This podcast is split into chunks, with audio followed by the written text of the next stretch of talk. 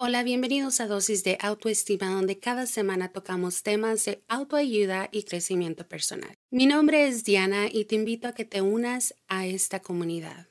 En este episodio volveremos a tocar el tema de la manifestación. Si eres nuevo o nueva en esto de la manifestación, este episodio es para ti.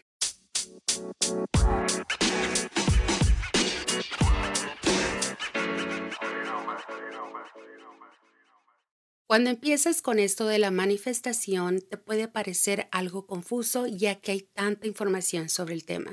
Pero ¿cómo comenzar esto de la manifestación con el pie derecho? En este episodio te estaré compartiendo cinco consejos exitosos de manifestación. Estos son increíbles consejos sobre la ley de atracción para principiantes. Con la ley de atracción puedes manifestar cualquier cosa, literalmente cualquier cosa pero muchas personas batallan un poco cuando se trata de manifestar. Como apenas estás comenzando, yo quiero ayudarte a que comiences de la manera exitosa.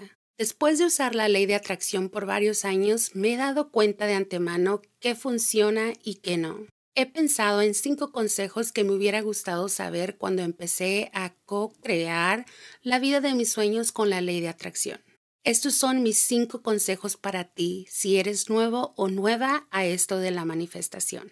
Número uno, siempre estamos manifestando. Un error común que escucho todo el tiempo es que las personas piensan que pueden decidir cuándo usar la ley de atracción y cuándo no. La ley de atracción siempre está en acción. Cuando emites cierta vibra, atraes cierto resultado.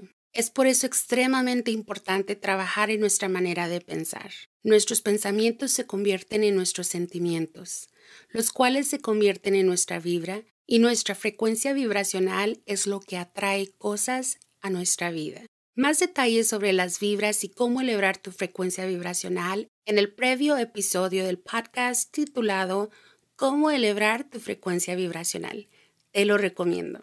Número 2. Entre mejor sean las vibras, mejores serán los resultados. Ahora que ya estás consciente de que siempre estamos manifestando, ahora puedes ver por qué nuestra frecuencia vibracional es tan importante. ¿Has notado que cuando andas vibrando bajo, que viene siendo cuando estás triste, enojado o enojada, estresado o estresada, las cosas solo suelen ponerse peor? Tal y como dice el dicho, de que cuando no llueve, llovizna. Si no estás atento o atenta a tus pensamientos, sentimientos y vibraciones, puedes caer fácilmente en la negatividad.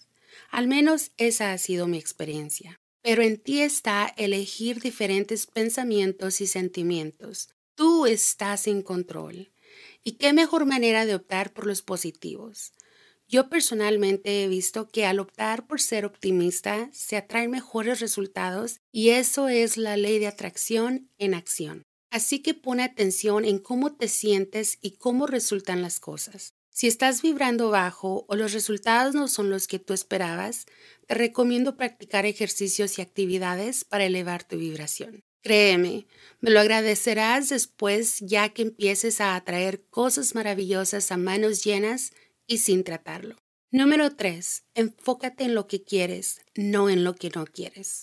Una cosa que veo una y otra vez cuando las personas son nuevas a esto de la manifestación es que están naturalmente enfocadas en lo que no quieren. Llevamos toda la vida pensando en todas las cosas que no queremos tener, experimentar o hacer.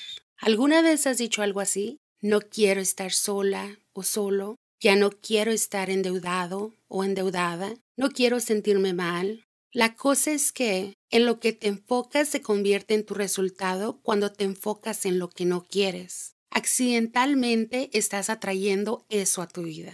Algunos dicen que el universo no entiende entre yo quiero y yo no quiero. Si tú dices no quiero estar solo o sola, el universo escucha estar solo o sola y te responde con aquí lo tienes. Así que empieza a pensar en términos positivos y enfócate en lo que sí quieres. Si volvemos a repetir las declaraciones previas, la versión positiva de manifestación sería Estoy rodeado o rodeada de gente que me ama y aprecia. Estoy pagando todas mis deudas.